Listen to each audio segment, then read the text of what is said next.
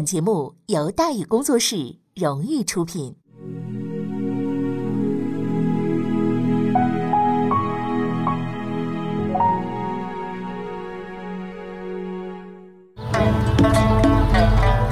说书唱戏劝人方，三条大道走中央，善恶到头终有报，人间正道是沧桑。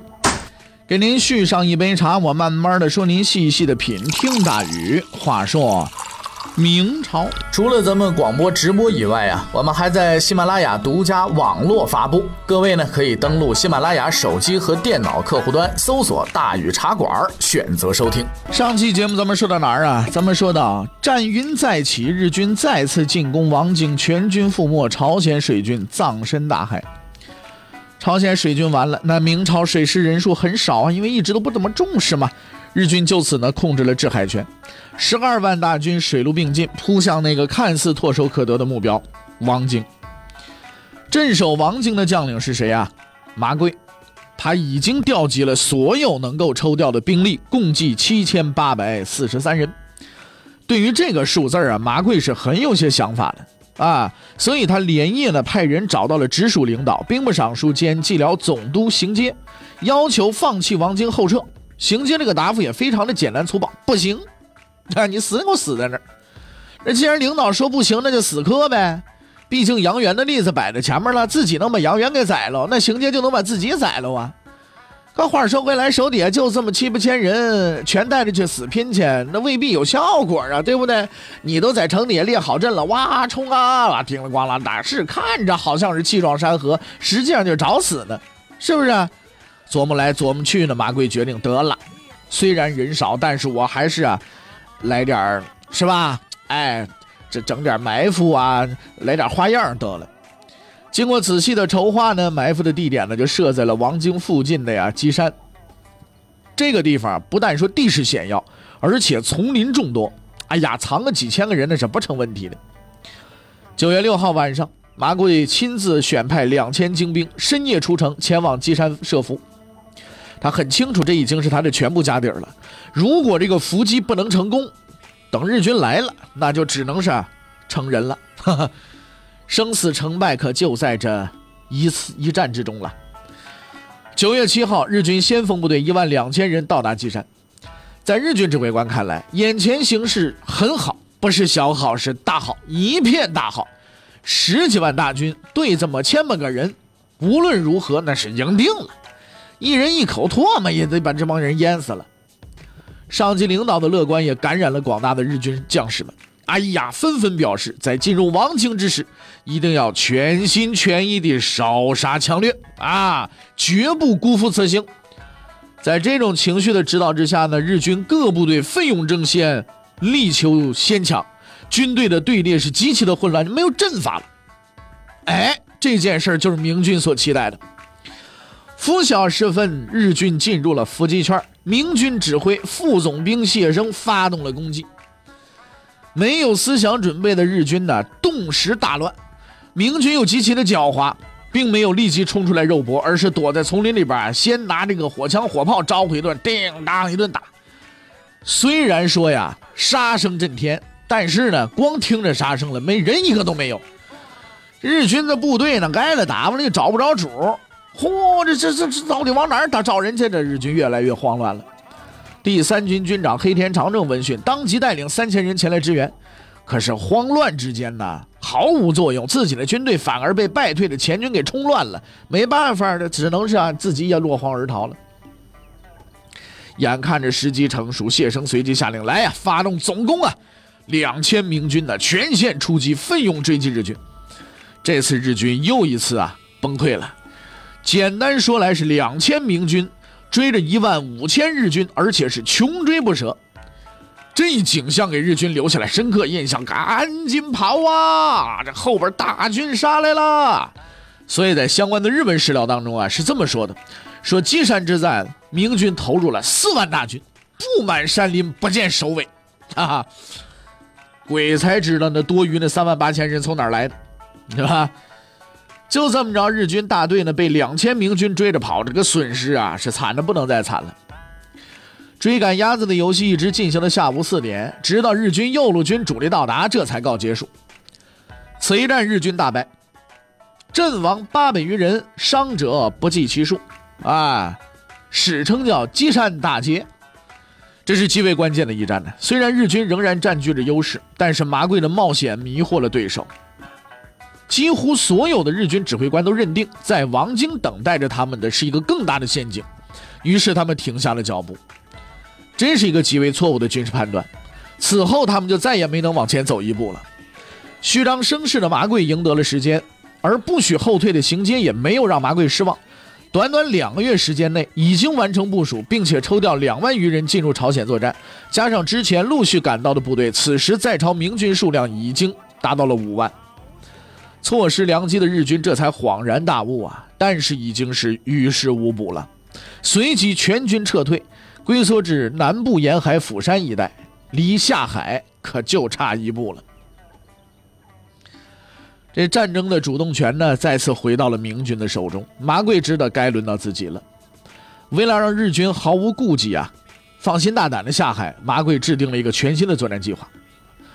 四万明军随即分为如下三路啊：左路统帅李如梅、杨浩，一万六千人进军中州；中路军统帅高策一万一千人进军夷宁；啊，右路军由麻贵亲率一万四千人进军安东。此外，朝军一万余人进军泉州。真是一个很有趣的阵型，因为各路大军的进军方向正是日军的集结地，而他们将面对各自不同的敌人。中路军的前方是四川，这里驻扎着的是日军岛津义弘部；朝军的前方是顺天，待在此地的是日军小西行长部。两路大军气势汹汹扑向目标，然而呢，他们是不会进攻的。派出这两支部队，只为一个缘由：迷惑敌人。日军只有十二万人，明军只有四万人，所以分别击破是明军的唯一选择。而麻贵选中的最后目标是玉山，玉山是釜山的最后屏障，战略位置是极为重要的，交通便利，而且可以直达大海，那是日军的重要的据点。麻贵据此判断，只要攻占了玉山，就能断绝日军的后勤，哎，阻其退路，全歼日军。驻守玉山的是谁呢？加藤清正，兵力啊是两万。就人数而言呢，不算多啊，看上去是一个再理想不过的下手对象。可是事情呢，并不是那么简单的。日军明显吸取了四年前的教训啊，在布阵上啊是很有一套的。顺天呢、四川呢、玉山各部日军摆出了品字形阵型，形成了一个十分坚固的、互相呼应的防御体系。所以麻贵决定耍阴招，他先后呢派出了两路部队进逼顺天和四川，造成假象，使其无法判断进攻方向。此后呢，他将主力明军的三万余人分成左右两路，分别向不同的目的地挺进，以降低日军的警觉。一切呢，都按计划进行着。万历二十五年十二月二十，左右两军突然改变方向，在距离玉山不到百里的庆州会师。麻贵的最后一层面纱终于揭开了。明军即将亮出屠刀，敌人却还在摸黑。相对而言，日军的将领都是比较实诚的。接到敌情通报之后，小叶行长和岛津义弘立刻加紧自己的防防区的这个戒备，严防死守啊。而没有敌情的加藤清正呢，由于没有任务，竟然离开了玉山，跑到附近的西城浦呢去出差去了。将领水平如此的孬，当兵的还不挨打吗？那就没天理了。万历二十五年十二月二十二，明军从庆州出发，黎明到达玉山，进攻正式开始。先锋李如梅率先出击，带领三千骑兵直插日军城外大营。对于这群不速之客呀，日军是毫无思想准备，当场被斩杀一千余人，损失惨重。明军乘胜追击，彻底击溃了城外敌军，日军全线退守城内。明军进攻之时，加藤清正正在西江浦啊打这个扛砖头修工事呢，而他呢也用自己的这个实际行动啊，证明了这样一个道理：就没有最慢，只有更慢。这位仁兄啊，实在是迟钝到了极点了。之前毫无准备不说吧，仗打了一天了，日军快马来报，他不信，啊，糊弄我回去吗？糊弄我回去有什么目的吗？等败退日军前来亲自亲身说法的时候，他才大惊失色，直到晚上这才回到玉山。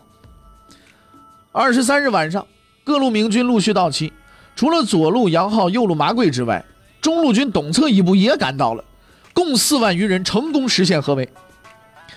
对麻贵而言，一切都很顺利。三个月前，他仅凭七千余人就吓退了十余万日军。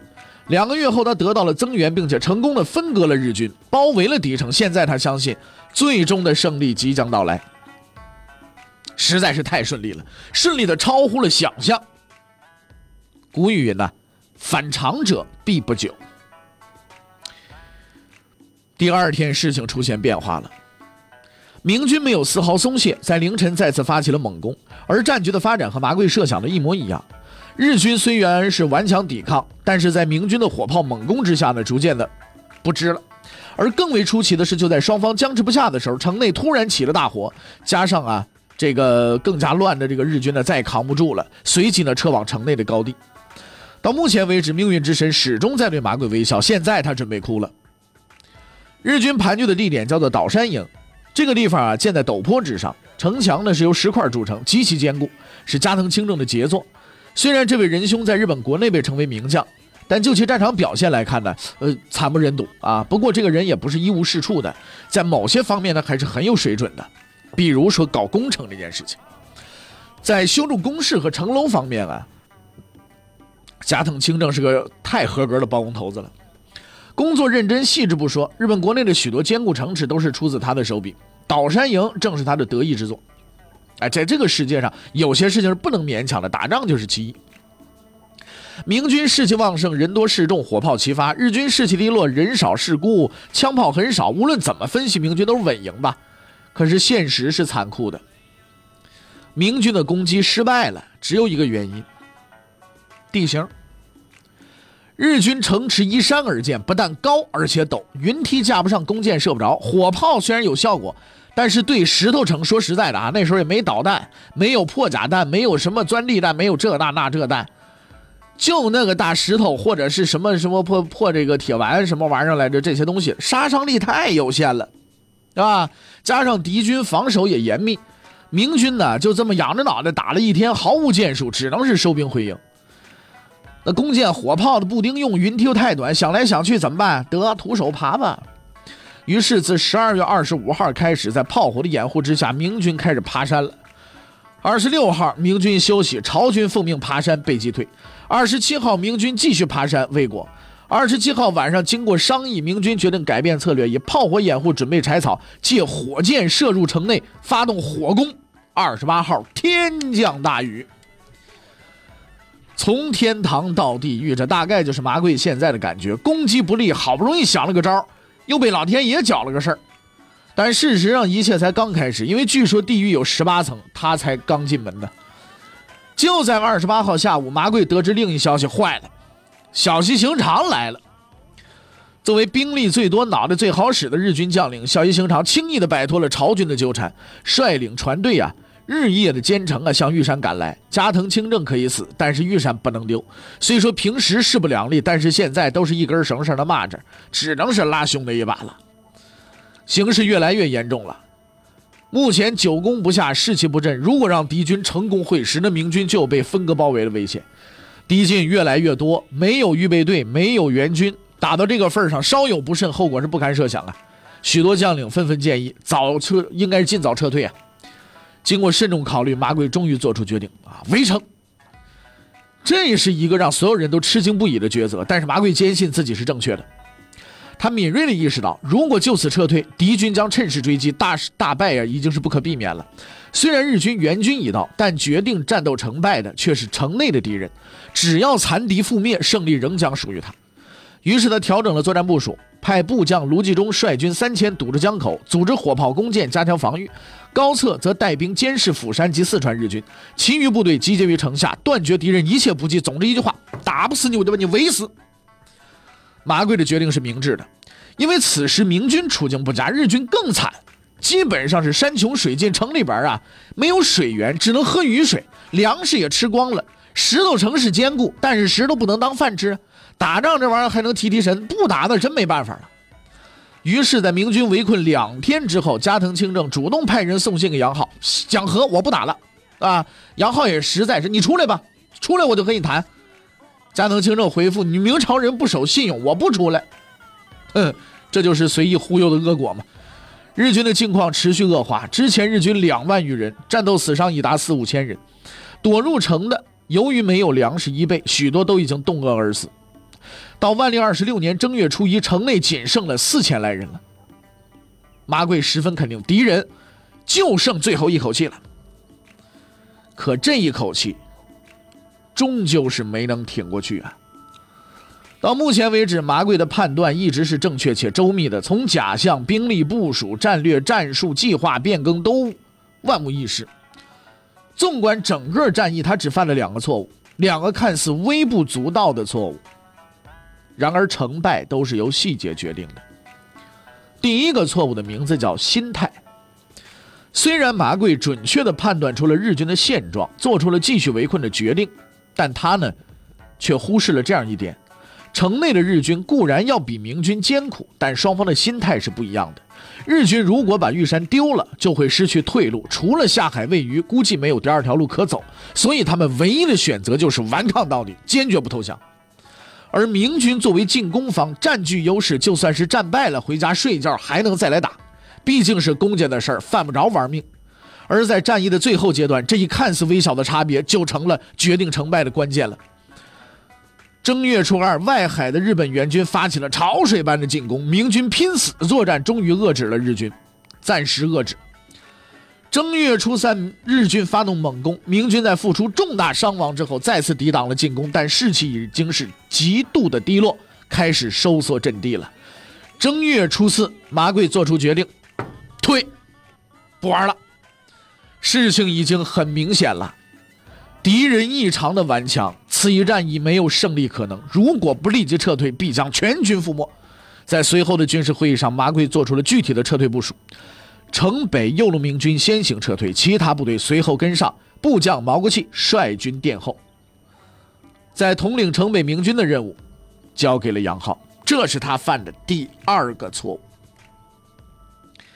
在接到撤退命令之后，杨浩带队先行，开始一切都很顺利，部队有条不紊地行进着。但随着部队的行进，越来越多的明军得知了撤退的消息，特别是受伤及患病的士兵，恐怕自己被丢下，开始喧哗。应该说，在撤退中啊，如这种事情是很难免的。如能及时控制，那肯定能平息风波。退一步讲，就算杨浩没能力控制不住，毕竟有人殿后，也不至于出大事儿然而啊，在蜂拥的士兵里、嘈杂的叫喊声中，杨浩慌了。这个厚道的老好人，这个连买根白菜都要付现钱的统帅，终于在关键的时刻露出了他最致命的弱点。面对眼前的乱局啊！惊慌失措的杨浩做出了毁灭性的决定：跑啊！他这么一跑，这局势就没法挽回了。从某种意义上来讲，撤退不就是逃跑吗？但是两者之间有区别，撤退是慢慢的、有条不紊、有组织、有纪律的跑，而逃跑的主要内容就是恶跑。杨浩啊，毫无顾忌的带头逃跑，领导有跑的权利，那下属自然没有不跑的义务嘛，对不对？你个当领导的，你都跑了，我还在这待着干嘛？一个跟一个的明军很快就乱起来了，四散的奔逃啊！沿海日军一看好机会呀，趁机是登岸追击，明军大败，伤亡惨重，余部退回庆州，玉山之战就此失败。此一战。明军伤亡共计两万余人，进攻受挫，战线收缩至王京，而日军损失也高达一万余人，无力发动反击，朝鲜战局再度进入了僵持状态。战争最残酷的地方，其实并不在于死了多少人，有多少财产损失，而是它一旦开始就很难停止啊！开打之前，你可以随便嚷嚷，对吧？可是真要打起来了，这玩意儿就痛苦了。双方各出奇谋，什么阴招、狠招、损招全都用出来了，都往死里掐。如果双方实力差距大，当场掐死一个也还好，割地赔款也行，该干嘛干嘛，该亡国亡国也行。最恶心人的就是死掐，偏偏掐不死。你能打，我我反正也能还手，也不差。但凡遇到这种情况，双方都头疼。不打吧，死那么多人，花那么多钱，这账找谁算去？更何况还个面子问题呢，对不对？马贵面临的就是这种情况。玉山之战之后，明军开始收拾残局。那么明军究竟应该如何收拾残局呢？接下来，这战争的走向又朝哪个方向走呢？欲知后事如何，且听下回分解。